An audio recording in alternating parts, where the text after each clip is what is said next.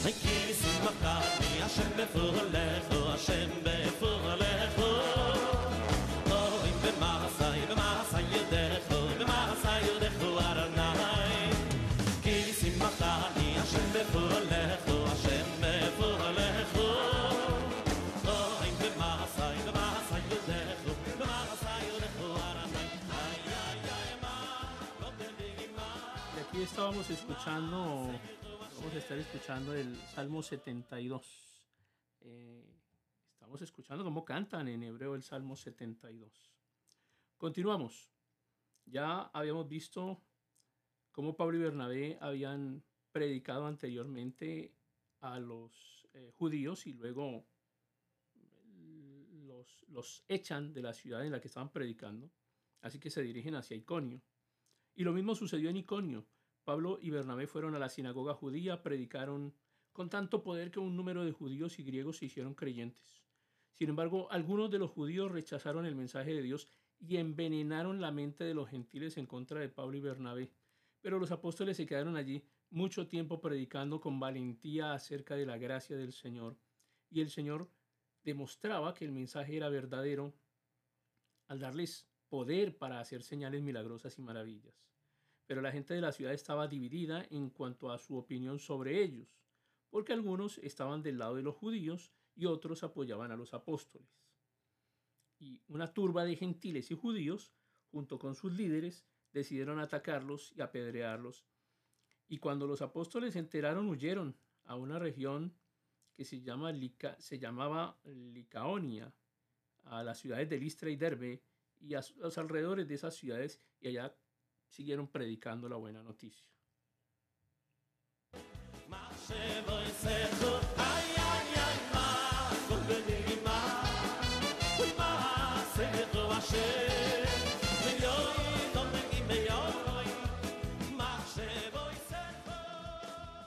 encuentran ustedes una constante en lo que ocurre cuando los apóstoles estaban predicando y la constante es que siempre van a salir gente que rechace el mensaje, siempre van a encontrar personas que envenenen la mente de las personas a las que ustedes les están predicando, pero no solamente que les envenenen la mente en contra del mensaje, sino en contra de ustedes. Ustedes mismos van a ser juzgados por las personas a las cuales les están predicando y van a ser vistos como qué mala persona es y qué persona tan despreciable y tan desagradable y seguramente es un hijo del diablo y seguramente es una persona que nos está intentando engañar. Y bueno, eso hace parte precisamente de la tarea que hace eh, estos eh, espíritus que intentan envenenar la mente de la gente. Sin embargo, encontramos ahora que Pablo y Bernabé se sostuvieron un poquito más en ese lugar siguieron predicando el mensaje hasta que ya llega el punto en el que los, van a agarrar a piedra y ellos dicen pues no nos vamos a dejar y también entonces deciden irse para otro lugar y cuando estaban en Listra, Pablo y Bernabé se encontraron con un hombre que estaba enfermo de los pies, dice la, la escritura, lisiado de los pies y que había nacido así y era un hombre que jamás había caminado y estaba sentado. Escuchando mientras Pablo predicaba, y Pablo lo miró fijamente y se dio cuenta de que el hombre tenía fe para ser sanado.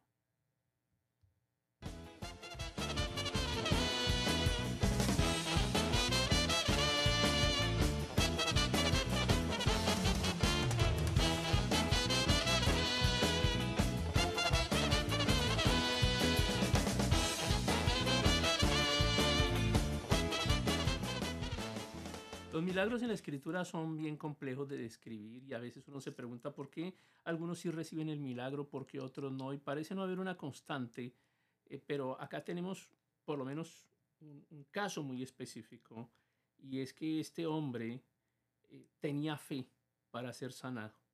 No es que Pablo tuviera la fe para sanarlo, ni es que la congregación o la comunidad en general tuviera la fe para que ese hombre fuera sanado sino es que él mismo tenía la fe suficiente para ser sanado y Pablo lo llama con voz alta y le dice, levántate.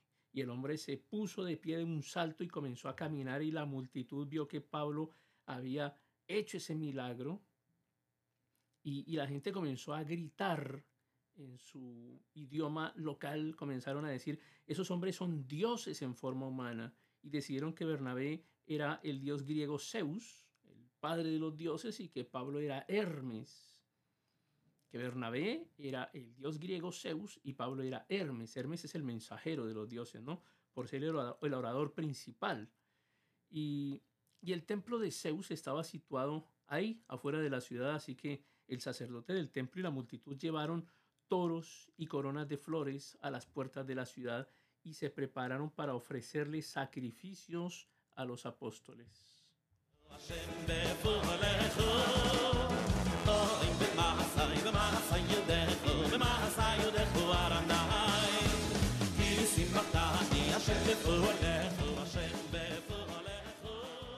Pero no nos extraña, así son las religiones. Las religiones de nuestro medio encuentran un milagro, ven que ocurre algo extraordinario y siempre la tendencia es dar la honra no a Dios, sino a lo que sea que tengan a su lado. Algunos le van a dar eh, la honra y el agradecimiento a una figura, a una estatua, a un dibujo, a un trozo de madera, a una piedra, eh, a un eh, dios de la naturaleza.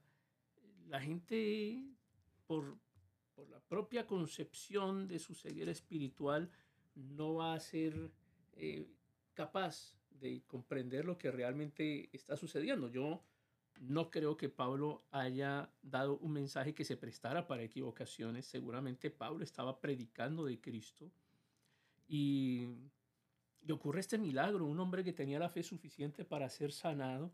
Ocurre el milagro, un hombre que estaba enfermo de sus pies, que jamás había caminado y de pronto da un salto, se levanta y comienza a caminar.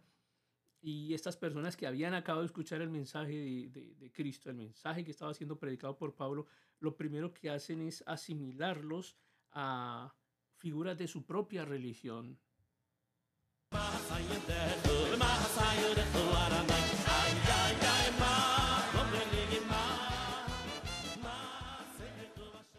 Bueno, ya se me acabó el tiempo. Mañana les, les cuento cómo termina la historia.